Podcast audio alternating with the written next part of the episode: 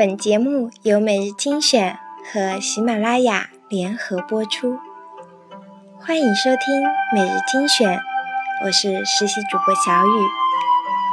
今天与大家分享的文章叫《钱家里的爱》。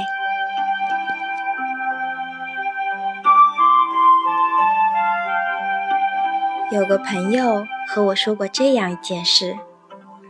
他的先生偶然去菜市场买鱼，在讨价还价的时候被卖鱼人抢白。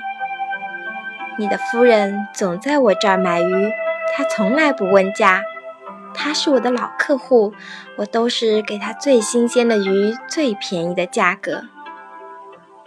他的先生很疑惑：“你怎么知道我夫人是谁？”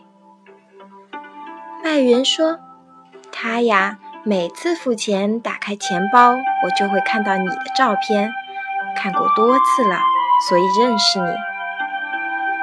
原来如此，我们大笑。笑过之后，我又追问：后来呢？后来，他的先生拎鱼回到家，很少下厨的他，细心的、认真的煲了一锅汤。朋友说，他一辈子也忘不了那锅鱼汤的鲜美。喝过汤，先生要求看他钱包里的照片。原来钱家里是他的一寸免冠照片。再后来呢，还是要追问。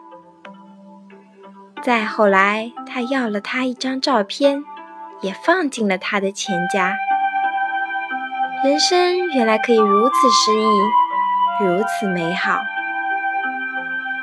很多人喜欢在钱夹里放照片，照片上都是我们生命里最重要的那个人。年轻时，钱夹里是你的恋人，后来就是你的爱人，再后来就是你孩子的照片了。在喧闹的红尘里，钱家里的那个人，就是我们最贴心、最牵挂的人。钱家里的人，就是我们最愿意为他或他的人生买单的人。